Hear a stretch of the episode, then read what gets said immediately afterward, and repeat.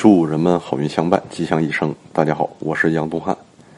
咱们最后的部分呢，就是把雷地预卦的彖辞啊，呃，在后面呢，再给大家呢重新讲述一下。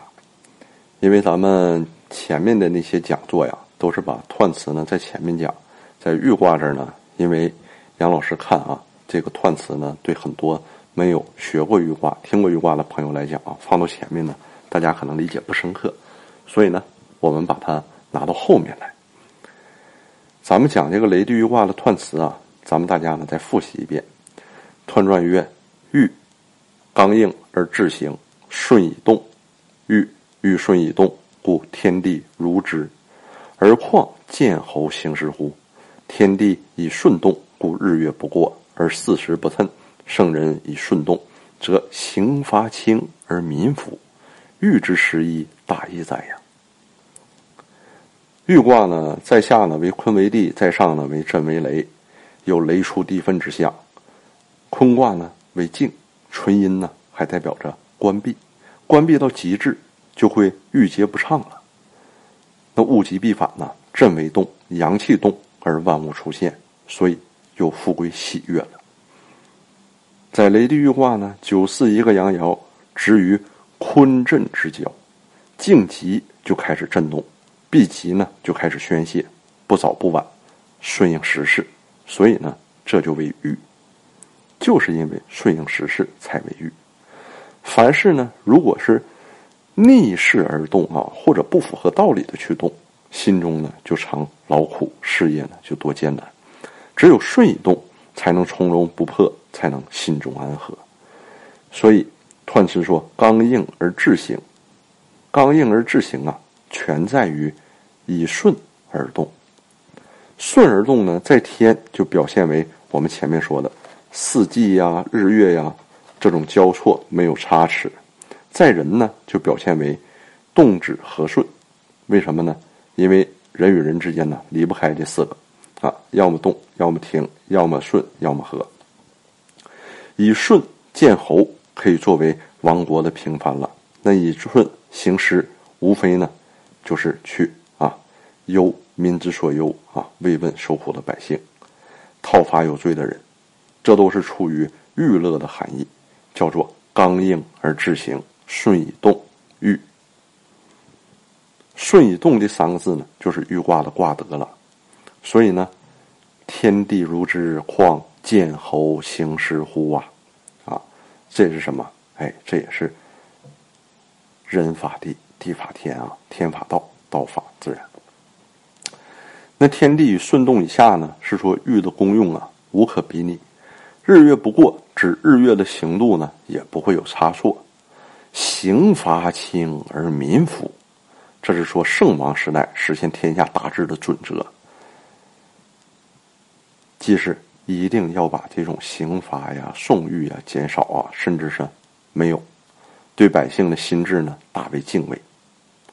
调和与处理的恰如其分，这样使百姓心悦诚服。圣人常无心，以百姓心为心嘛。道德经里是这么说啊，在这儿呢也是一个意思。圣人无心，只是顺着形势而动。对方善就顺着他的善而去奖赏，对方恶就顺着他的恶而去惩罚，不敢存有一点偏私。刑罚没有过分处，自然就清明。这都是出自于“顺动”二字啊。三才之道。就天地人啊和万物之力，都不超过他，所以说欲知时义，大义在。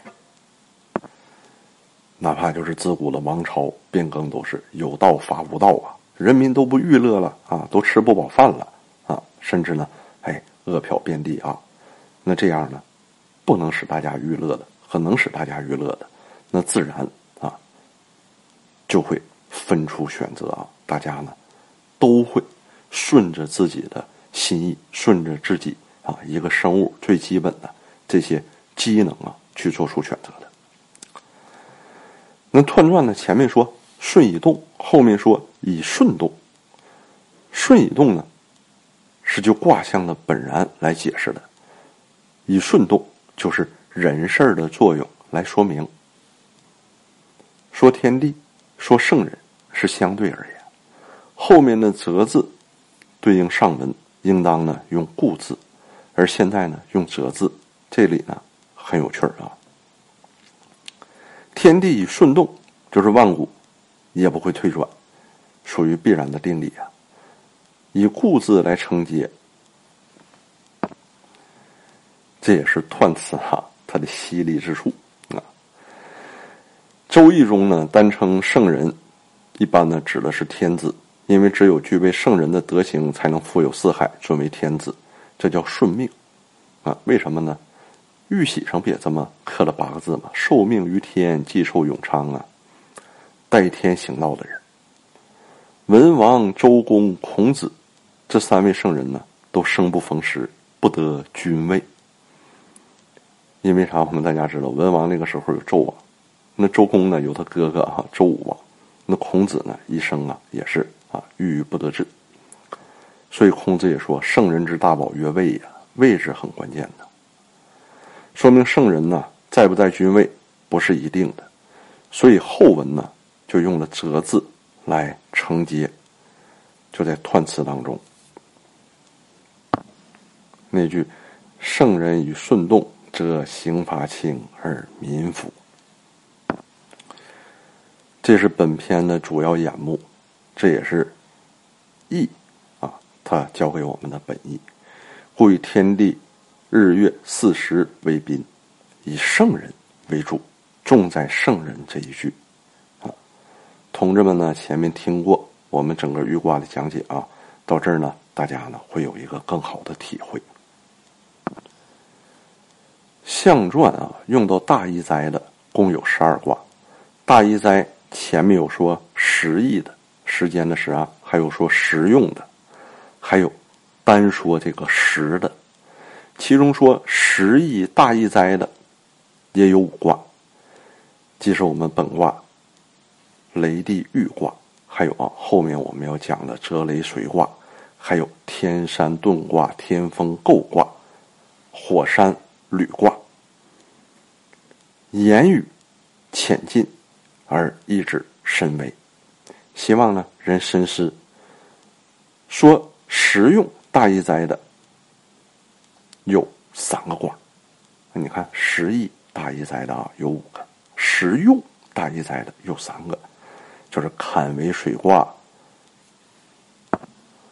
火泽魁卦和水山简卦。